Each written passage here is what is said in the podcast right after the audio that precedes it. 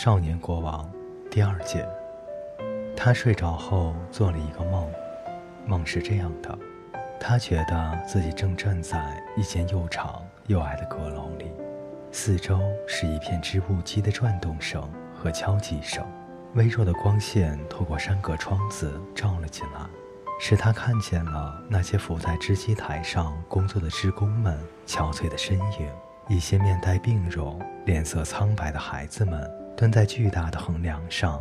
每当梭子飞快地穿过经线的时候，织工们便把沉重的座箱抬起。梭子一停下，又立刻放下，把线压在一起。他们的脸上露出饥饿难忍的表情。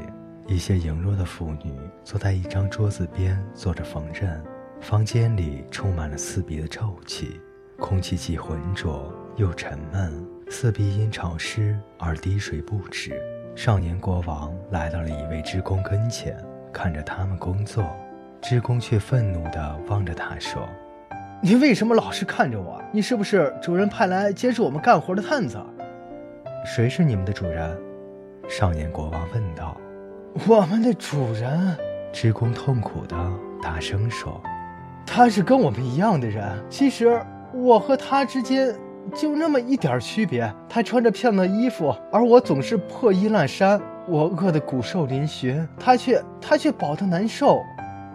这是个自由的国家，少年国王说：“你不是任何人的奴隶。”战争时代，职工回答说：“强者把弱者们变为奴隶，而在和平年代，富人把穷人变成奴隶。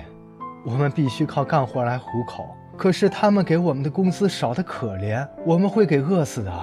我们整天为他们做苦役，他们的箱子里堆满了黄金，我们的子女还未长大成人就夭折了。我们所爱的那些人的脸变得愁苦而凶恶。我们榨出葡萄汁，却让别人去品尝；我们种出谷物，却不能端上我们的餐桌。我们带着枷锁，尽管，尽管他们是无形的，而我们是奴隶。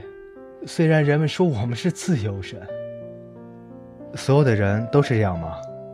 少年国王问道。所有的人都是这样，织工回答道。不论是年轻或是年老的人，不管是男人或是女人，小孩子或是中年艰辛的人们都一样。商人们压榨我们，我们还按照他们的话去做。牧师们骑马从我们的身边走过，口中不停地数着念珠。没有一个人关心我们，穷困张着饥饿双眼爬过阴暗小巷，罪恶带着他们酒精面孔紧随其后。早晨唤醒我们的是悲痛，晚上伴我们入睡的是耻辱。但是这些与你有什么关系？你又不是我们中的一员。哼，你的神情是多么的快乐啊！说完，他满脸不高兴地转了过去，并把梭子穿过织机。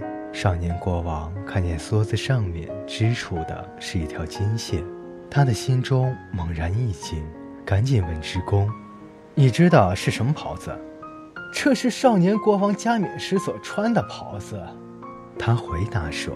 “你问这干什么？”这时，少年国王大叫一声，便醒了。天啊，他原来是在自己的房子里，透过窗户。他看见蜜色大月亮正挂在微醺的天上，这一次他又睡着了，再次做起了梦。梦是这样的：他觉得自己躺在一艘大帆船的甲板上，一百个奴隶正在为船划桨，船长就坐在他身边的地毯上，他黑得像一块乌木，头巾是深红色的丝绸做的。厚厚的耳垂上挂着一对硕大的银耳坠，他的手中拿着一架象牙的天平。奴隶们除了腰间的一块破烂遮羞布外，全身上下光溜溜的，每个人都与旁边的另一个人锁在一起，骄阳热辣辣的照在他们的身上。黑人们在过道上跑来跑去，同时皮鞭不停地抽打在他们的身上。他们伸出干枯的双臂，往水中滑动着沉重的桨，咸咸的海水从桨上飞溅起来。最后，他们来到一个小港湾，便开始测量水的深度。一阵微风从岸上吹来，给甲板的大三角帆上蒙上了一层细细的红纱。三个阿拉伯人骑着野毛驴赶来，朝他们投射着标枪。船长拿起一张弓，射中了他们其中一人的咽喉，他重重地跌进了海浪之中。他的同伴也仓皇逃窜。一位面蒙黄纱的女子骑着骆驼，慢慢地跟在后面，还时不时地回头看看那具死尸。黑人们抛下了锚，降下了帆，纷纷来到舱底，拿出一根长长的吊梯来，梯子下绑着铅锤。船长把绳梯从船侧扔了下去，把梯的两端系在两根铁柱上面。这时，黑人们抓住一位最年轻的奴隶，打开了他的脚镣。并往他的鼻孔和耳朵里灌满了，还在他的腰间捆上了一块石头。他疲惫地爬下绳梯，便消失在了海中了。在他入水的地方冒出了几个水泡。另外一些奴隶在一旁好奇地张望着。在船头上坐着一位驱赶鲨鱼的人，他在单调不停地击着鼓。过了一会儿，潜水者从水中冒了上来，喘着粗气攀梯而上。右手里还拿着一颗珍珠，黑人们从他的手中夺去珍珠，又把它抛到了海里。而奴隶们已经靠在桨边入睡了。他上来了一次又一次，每次都带上来一颗美丽的珍珠。船长把珍珠都裹了成，并把它们放进一个绿色的皮革小袋子中。